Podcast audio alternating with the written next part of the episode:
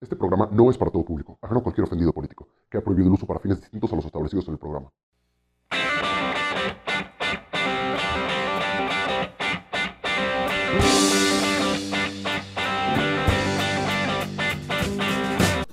Gente bonita, gente guapa, gente hermosa. Muchas gracias por sintonizarnos una vez más aquí en su podcast favorito, en Hora Libre, con su servidor, Diego Alvarado. Y me acompaña Sergio Iglesias. Sergio, ¿cómo estás? Bien, Diego, muchas gracias por recibirme aquí otra vez en los estudios virtuales de Hora Libre. Pues encantado, ¿no? De estar aquí nuevamente porque pues ya se extrañaba tantito en la semana, esta semana que tenemos pues más relajada, pues hablar de cosas de lo que está pasando en el mundo pues más relajada para nosotros, amigo, pero para el mundo no tanto. Parece que el fin se acerca cada día más, ¿no? bueno, eso es cierto, relajada para nosotros, la gente en general y nosotros también en las noches de reflexión. Estamos un poquito acercándonos a esto que sería como el apocalipsis, ¿no? El apocalipsis así es, como lo presagiaron los mayas, ¿no? Pero en 2012. Por ahí un error de dedo, seguramente. De dislexia era 2021. Pero, amigo, eh, con muy buenas noticias con muy buenas noticias. Bueno, por lo menos para nosotros, ¿no? Eh, ¿Cuáles fueron esas noticias, amigo? Bueno, pues van los avisos parroquiales, gente bonita. Las buenas noticias son, en primer lugar, que es viernes de podcast. Un aplauso para nosotros y para ustedes, gracias. Uh, y, uh, aplausos. Y segunda noticia es que, pues, ya es viernes. Ah, ahí va la segunda.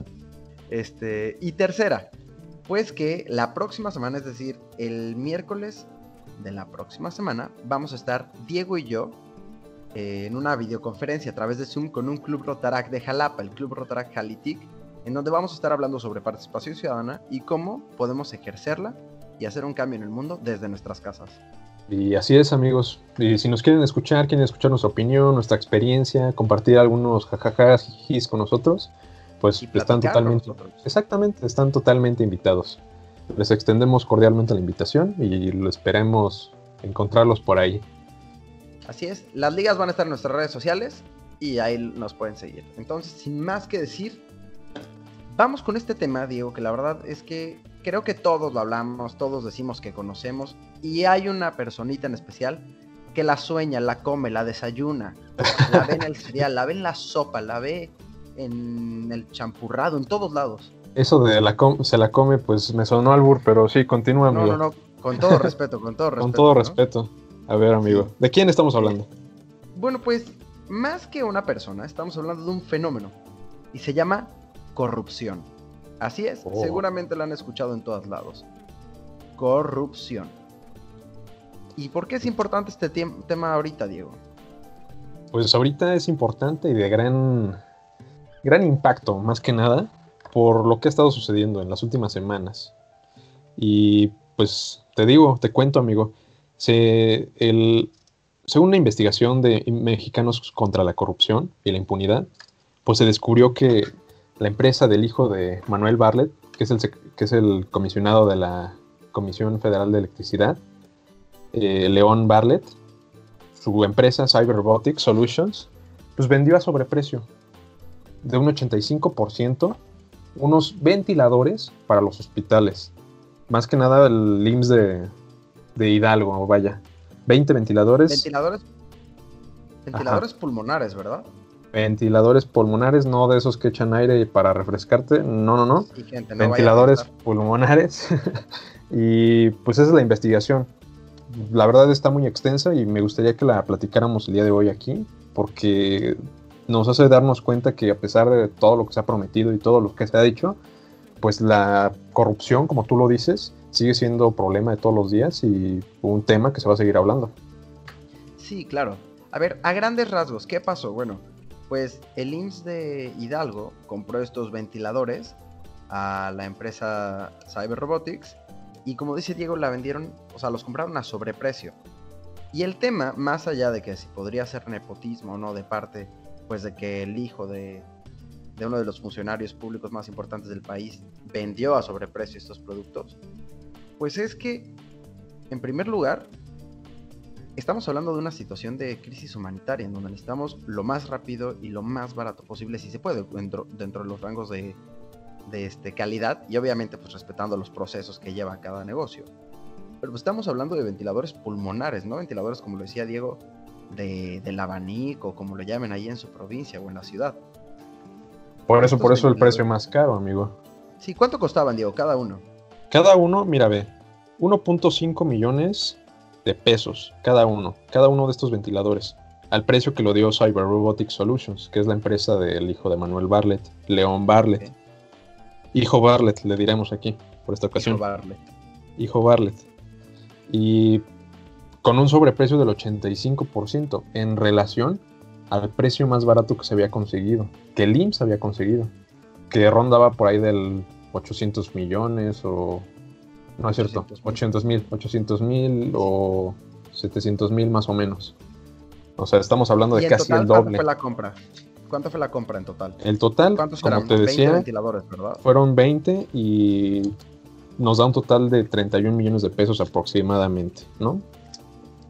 Y por eso se le está haciendo esta, esta investigación de mexicanos contra la corrupción, que ahorita ya ha llevado un proceso de la SFP, donde es la, la secretaria, la secretaria Irma Sandoval, ajá, exactamente, pues ya declaró, ¿no? Que sí se va a investigar, que pues, están viendo qué onda, porque pues está, está raro, ¿no?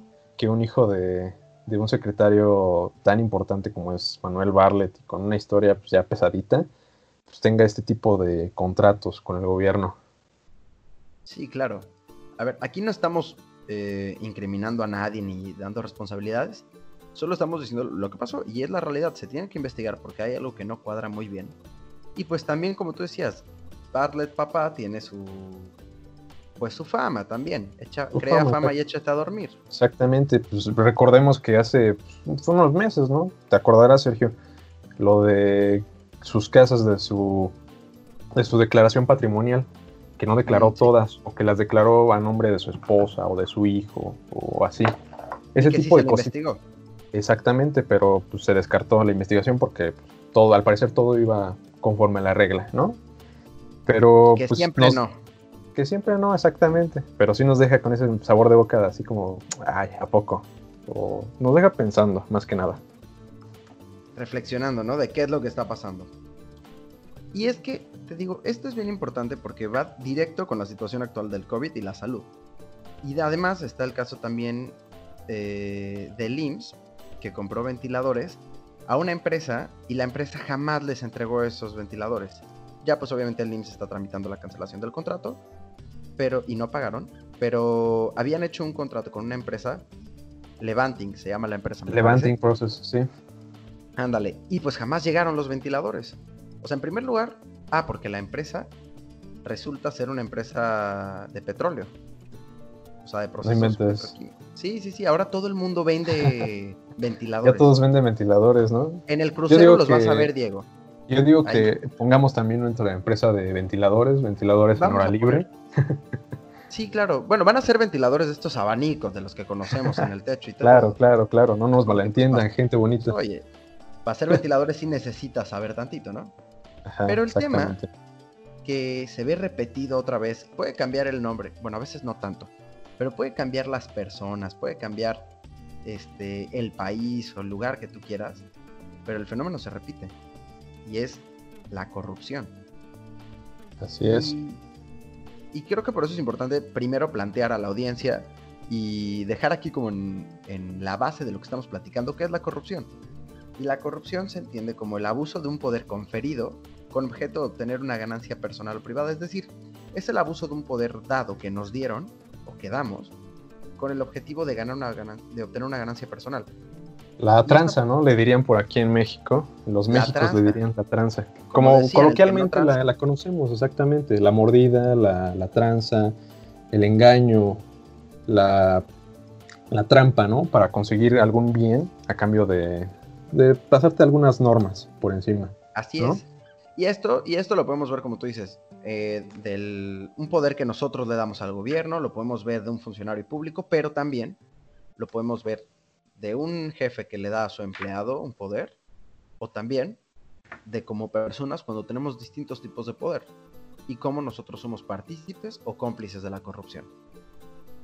Porque pues, Diego, existen un buen de formas de corrupción ahorita si estuvieran con nosotros en directo, pues haríamos un programa llamado 100, vamos a ponerle 100 escuchantes de Nora Libre dijeron. Así y ahí es. hablaríamos de, menciona un tipo de corrupción. Y pues hay varios. Están los sobornos, que son muy conocidos, la malversación de fondos, el tráfico de influencias, el conflicto de interés, fraude contable, fraude electoral, etcétera, etcétera. Y podríamos Hasta los, más, hasta los más simples, ¿no? Que todos tenemos ahí algún amigo que nos cuenta o nos dice la anécdota, ¿no? De, ay, yo a este profe le di 500 pesos y ya con eso me pasó. Pues sí, amigo, eso que tú, tú hiciste está mal y se llama corrupción, ¿no? Sí, claro, y ahora tú dirás, bueno, pues a mí en qué me afecta. A ver, nada más le pagué 500 varos. O el caso típico, cuando te detiene el policía de tránsito, ¿no? Y le das la mordida, pues para irte. Pues nada que más por X, pedo y que por X, oye, tengo prisa o tengo que llegar a mi casa, que porque me regaña, me pega la novia o X, oye, ¿no? ¿no? O porque también saliste de chelear con tus amigos y dices, bueno, pues nada más llevo siete cervezas. Es aquí a dos cuadras, ¿qué va a Saqué a hacer? dos cuadras, dos cuadras que ya se convirtieron en cuatro y ya... No, y que no, entre no, vuelta a vuelta y te bajas por el paquetaxo y todo, pues ya, ya no ya se hace acaba. más. y el tema, Diego, el problema es que esto que parece insignificante tiene repercusiones muy grandes. Si ustedes, obviamente nuestro público este, culto y amante de las películas, han visto la película de este, El efecto mariposa, pues saben que al inicio dice que algo tan simple como el aleteo de una mariposa puede hacer un ciclón del otro lado del mundo. Y es lo que pasa con la. Exactamente. Así lo vimos también aquí, ¿no? Con, y lo ejemplificamos de gran manera en nuestro primer episodio, con la sopa de murciélago. ¿Quién diría, que un chini-. ¿Quién diría que un chinito comiéndose una sopa de murciélago nos tendría aquí encerrados a todos, ¿no? Pero Encerrados pues, es- preocupándonos por el líquido de nuestras rodillas, güey. exactamente. un tema muy importante también en los últimos días. Que Ahí nos hizo Twitter- falta, nos hizo falta en las fake news del episodio pasado. Así es. Pero ahí en Twitter van a poder ver nuestro hilo sobre el líquido de las rodillas y la, y la red 5G. Pero así es, amigo, la, la corrupción es todo un efecto mariposa que impacta en las sociedades de pequeños, pequeñas personas, pequeños individuos, hasta los grandes, ¿no? Que podemos considerar empresarios o gobernantes. Sí, porque a ver, retomando el caso que tú dijiste del estudiante que paga 500 pesos, pues pon tú que es un estudiante de ingeniería. Y entonces eh, está pagándole a un profe de una materia muy importante, digamos, dinámica, ¿no? Bueno, No, para los de ingeniería, los de ingeniería sería, bueno, seguramente sería como ensayos 2 o algo así, porque... Un saludo a nuestros tema, amigos de ingeniería, Muy respetuoso a nuestros amigos de muy ingeniería. respetuoso. Este, y entonces te digo, pon tú que son ensayos, pon tú que es Ajá. algún tema de ingeniería que nosotros no entendamos, Sí, claro. pero que requieres para ejercer. Y cuando tú le pagas al profe por pasarte de algo que no aprendiste, pues el problema no es para ti, el problema es cuando tengas que ejercer y usar esa habilidad que debiste haber aprendido o ese conocimiento que no tienes. Y el problema va a ser para tus clientes. Y si estás haciendo un puente, si estás haciendo una casa, si estás haciendo un motor o algo, y no pusiste atención a esa clase, o tú no aprendiste o no adquiriste ese conocimiento, el problema puede generar muchas cosas que no van a ser muy bonitas, que digamos. Como esta plaza, ¿no? Que se cayó hace como un año. ¿Te acuerdas? Ahí por ahí de Pedregal. En la Ciudad de México. Ándale, en la Ciudad de México, para la gente que nos está escuchando de provincia, en la Ciudad de México se cayó una plaza hace, bueno, parte de una plaza, hace un tiempo, por ahí de Pedregal. Y pues cosas así pueden resultar de pagar 500 pesos por que te pasen un examen de ingeniería. Sí, digo, quizás ahorita dicen, oye, pues también se están, se la están volando, un examen pues, no, no es tanto. Bueno, No es la gran el cosa, exacta. es ese. Es esas pequeñas acciones que van a repercutir en algo grande. Y ya lo dijo el chavo, pero con otras frases, el chavo del 8. Decía, la venganza, este, ¿cómo decía? No sé, La amigo. venganza creo que nunca es buena, daña el alma y la envenena. Bueno, pues es lo mismo con la corrupción. La corrupción no es buena, daña el alma y la envenena, y pues totalmente.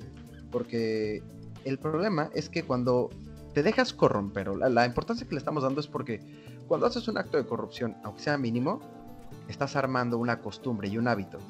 No, no de robar, pero de corromperte, de saltarte las leyes. Si hoy estás dispuesto a robar 50 pesos de la cartera de tu abuelita, pues cuando tengas a tu disposición millones de pesos, ¿qué dice que no te los vas a robar también? ¿O qué dice que no los vas a usar para un bien personal?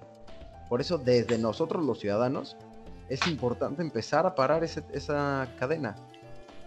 Pues sí, amigo. Y volviendo un poquito a lo del señor Barlet padre, Barlet dijo, pues estamos hablando de una familia que ya tiene historia, ¿no?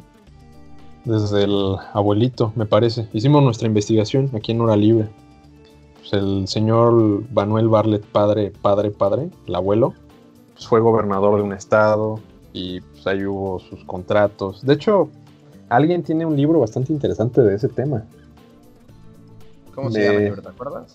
No me acuerdo, pero el autor me acuerdo perfecto. Adivina, me gustaría que adivinaras el nombre del autor de este libro. No, no donde- quiero decir, no quiero decir porque me voy a llevar una gran decepción, pero apuesto a que empieza con A. Y Así es, con amigo. O. Así es. Así es, amigo. Pues nuestro querido presidente Andrés Manuel López Obrador, en su momento, por ahí de los 90, escribió un libro donde pues, señalaba estos, estos actos de corrupción por parte de Manuel Barlet, abuelo, ¿no? Y pues, la familia ha seguido. Manuel Barlet en sus inicios, pues, inició en el sexenio de Díaz Ordaz, un, está lleno de, en un sexenio donde estuvo lleno de corrupción y todas estas cosas que sabemos, ¿no? Que conocemos del viejo PRI. También recordemos el fraude que hubo en el 88 con la caída del sistema, ¿no? Sí, donde claro. ganó, donde ganó Carlos Salinas. También hubo otro fraude, también importante en el 86 en Chihuahua para que ganara el PRI. Y pues ahorita, ¿no? Esto, lo de su casa, lo de su fortuna, que nadie sabe cómo la tiene. Varias cositas por ahí. Que tiene La medio- fortuna. Ajá. Pero eh, volviendo a por qué menciono esto, es que pues aquí vemos, ¿no? Como algo pequeñito va construyendo pues, algo más grande. Una pirámide de corrupción. Como este pequeño ladrillo que empezó tal vez el abuelo, no sé, de chiquito, tal vez se robó un chicle o dos, ¿no? por decir. Ahorita, Y, pues, ¿y qué?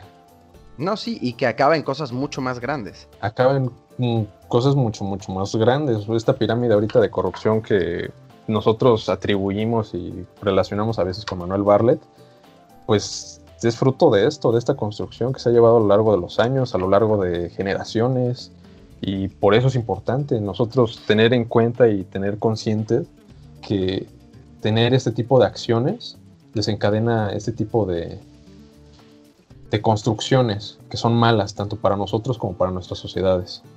Sí, claro. Y, o sea, te digo, independientemente de la persona de la que hablemos, porque seguramente si encuentras, a- si buscas a alguien, pues lo vas a encontrar algo. Y no es porque todos seamos corruptos, sino porque lo hemos normalizado la corrupción y porque no sabemos de qué se trata. ¿Sabías, Diego, que según eh, la, el ENSIG, que es la encuesta nacional de calidad de impacto guberna- gubernamental del INEGI, en México, para el año 2018, la percepción de corrupción es de 88%. Es decir, 88% de la población dice que, que siente o que afirma que en México hay corrupción. La, única manera, por cierto, eh, gente que nos escucha, de calificar la corrupción o de evaluarla y el problema de por qué es tan difícil, es porque solo se puede evaluar con base en entrevistas, con base en lo que la gente dice, en, per- en percepciones, porque no hay una manera este, cuantificativa de hacerlo. Y el tema es que es preocupante porque dices, va, en México sabemos casi el 100% de los mexicanos que hay corrupción. Ok. ¿Y qué nos dice esto? Bueno, pues México para el año 2018 también, por Transparencia Internacional, quedó en el lugar 135 de 180 de países más corruptos. En un índice donde el 100 es totalmente limpio y el 0 es altamente corrupto, México sacó una puntuación de 29. Y según México. recuerdo, por ahí estábamos Sí. con países de, de alto calibre, ¿no? En corrupción, como Siria, Irak, por ahí Venezuela, creo que también. Estábamos rozando con ese tipo de países. Y eso habla mucho de qué tipo de Y es corrupción tenemos totalmente preocupante. Sí, sí, Ajá. sí. O sea, es totalmente preocupante porque como país estamos destinando muchísimo dinero a la corrupción. Y ahora, pues tal vez ustedes en este momento digan, ok, ya entendí que la corrupción es algo que pasa en México, ya entendí que hay gente en el gobierno y en otros lados que son partícipes y que nosotros los ciudadanos también somos. Ok, pero ¿por qué es tan importante la corrupción? Bueno, el problema, si todavía no, pues hoy me voy a poner dramático. Hoy amanecí dramático, hoy amanecí como Shakespeare. ¡Güey, Y Güey, no, la corrupción. Y lo que pasa es que, ¿por qué tenemos que detener la corrupción, gente que nos están escuchando? Por dos razones. Primero, porque según la OCDE, que es la Organización para la Cooperación y el Desarrollo Económicos, la corrupción le cuesta a México del 5 al 10% del Producto Interno Bruto. Ustedes digan, bueno, 10%, tal vez no es tanto, pues hay un 100%, hay 90% que no se destina.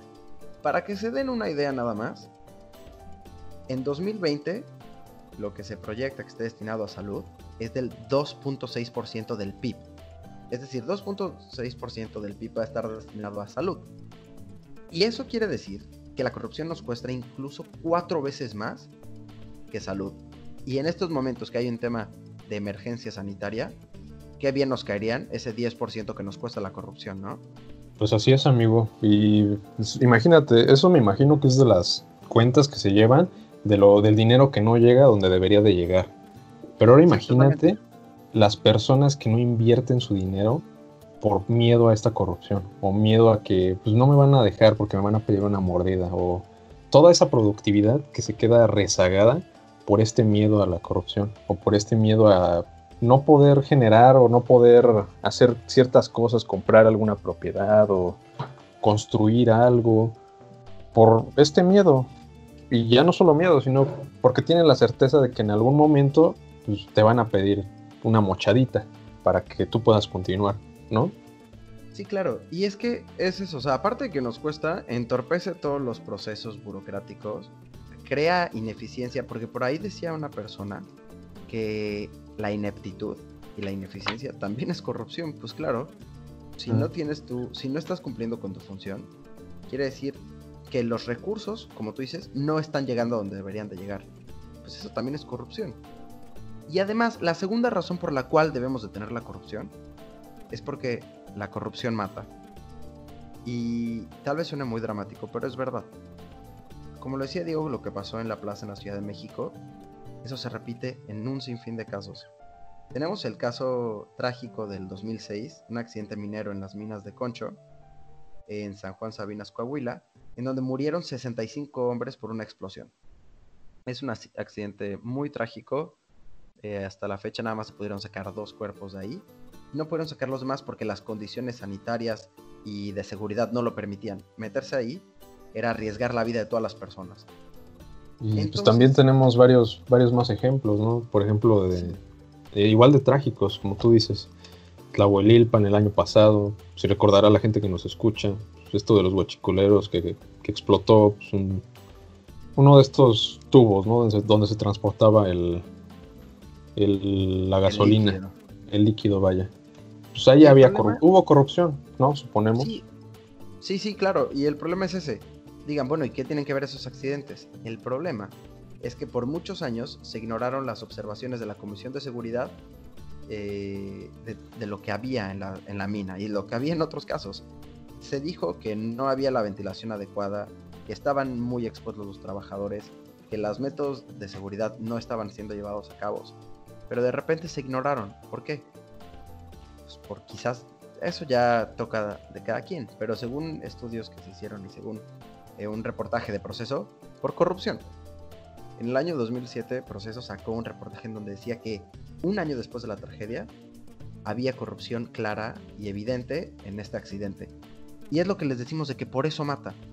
Imagínense que eres el supervisor de esta mina o el supervisor de los ductos, ¿no?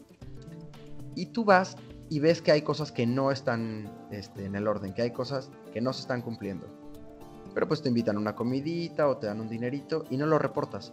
El problema no es que pues eh, no recibieron la multa. El problema es que cuando llegan las situaciones de emergencia, para las que son creadas estas medidas de seguridad, no se llevaron a cabo. ¿Por qué? Porque se omitieron. Y ahí es cuando la corrupción mata.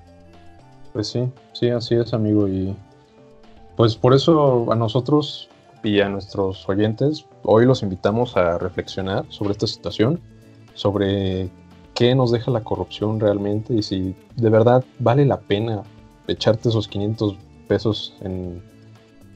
Eh, echarle esos 500 pesos en la bolsa a tu profe para pasar o para que te deje libre este, el poli o, así, ¿no? Y rescatar un poquito esto, ¿no? Que nos decía el presidente. De barrer la escalera de abajo para, de arriba para abajo. ¿Por qué no hacerlo al revés, no amigos? De abajo para arriba. Y es que tal vez la gente que ha barrido escaleras diga, pues es que así no se barran las escaleras. Pues sí, pero como ustedes sabrán, cuando barres escaleras de arriba para abajo, al final se queda abajo toda esa pues, suciedad. Lo que Diego y yo proponemos como buenos amantes de las películas es al estilo Rocky. Hay que subir esas escaleras. El chiste es llegar hasta arriba. Y lo que vayamos viendo en el camino, en cada escalón, lo vamos recogiendo.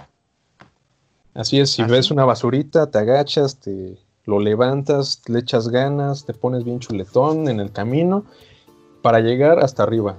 Que tu meta sea ser, vivir con responsabilidades y obligaciones de un ciudadano donde no, no cometas corrupción, donde puedas presumir que tú eres un gran ciudadano que no es parte de, este, de toda esta mafia que nos hace daño y nos mata. Así es, y es que en verdad es una cuestión de vida o muerte, porque nada más hagamos un último ejercicio. Imaginen, pongamos de ejemplo el caso de los ventiladores, como dice Diego, que se vendieron a 85% más caro. Eso quiere decir que al venderlo al 85% más caro, te estamos comprando menos ventiladores. Eso quiere decir que, en este caso específico, una de cada dos personas que pudieron haber usado esos ventiladores pulmonares, no los usaron y no los van a poder usar. Por eso es preocupante la corrupción. Y como dice Diego, es de abajo para arriba también. Si vemos que quizás arriba no están pudiendo hacerlo muy bien y vemos personajes que, pues híjole, parece que están un poquito manchados, pues hay que hacerlo desde abajo. Tú no pagues este, la multa. Digo, perdón, sí paga la multa, paguen la multa, no paguen la mordida. no, no, vamos a... No, no, amigos, eso, eso no. O sea, me fue, no, pero paguen la multa y no paguen la mordida. Te jugó checo la, la conciencia, amigo. No, hombre, aquí ya me anda traicionando, así traerá la conciencia. No des mordida a tus profes, no les pagues este, las, las cosas para pasar la materia, no le des la botellita de regalo antes de que te dé las calificaciones. A ver, nosotros podemos ponerle un alto a esto, porque nada más pónganlo en este caso. Vas medio ebrio, pagas la multa, dos, tres cuadras adelante tienes un accidente. Digo, pagas la mordida y dos, tres cuadras adelante tienes el accidente. Por algo están estas multas vamos a respetar la ley. Y como dice Diego, te vas a poner bien chuletón cuando llegues arriba de tanto recoger basura. Exactamente, de tanto recoger basura, agacharte, vas a hacer puro, puro brazo, pura pierna. No, hombre. No, hombre. Rocky no va a saber ni de dónde le llega la competencia. Exactamente. Y pues esa es nuestra reflexión, amigos. Quisimos hacerlo de ese tema porque nos pareció importante exponérselos el día de hoy.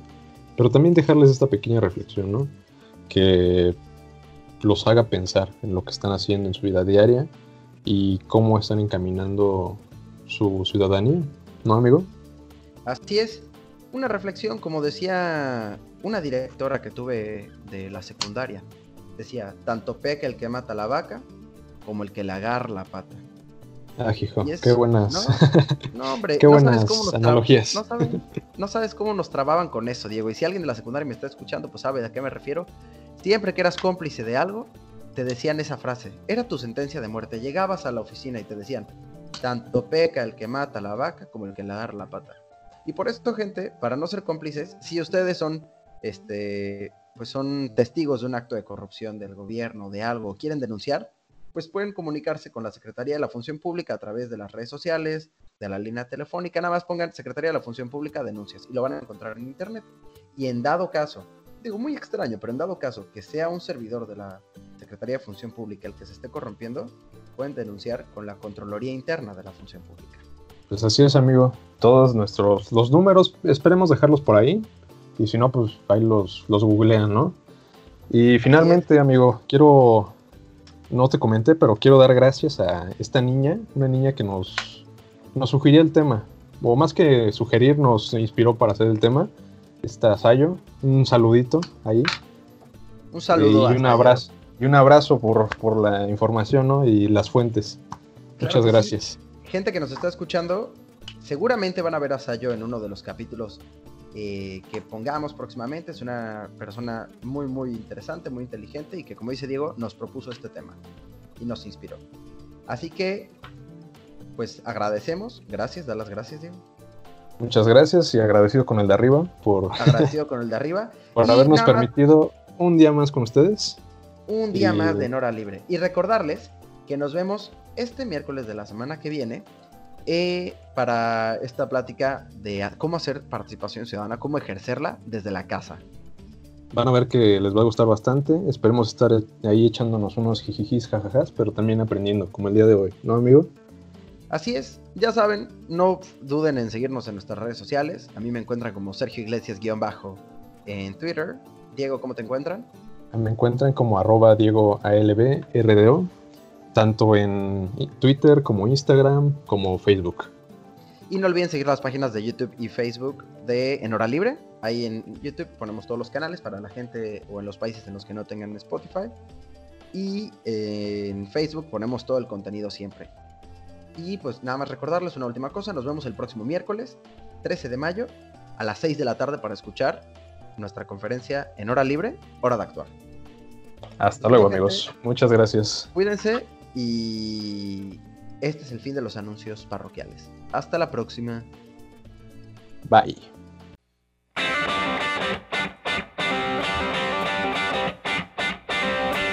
Esto fue En Hora Libre con Sergio Iglesias y Diego Alvarado.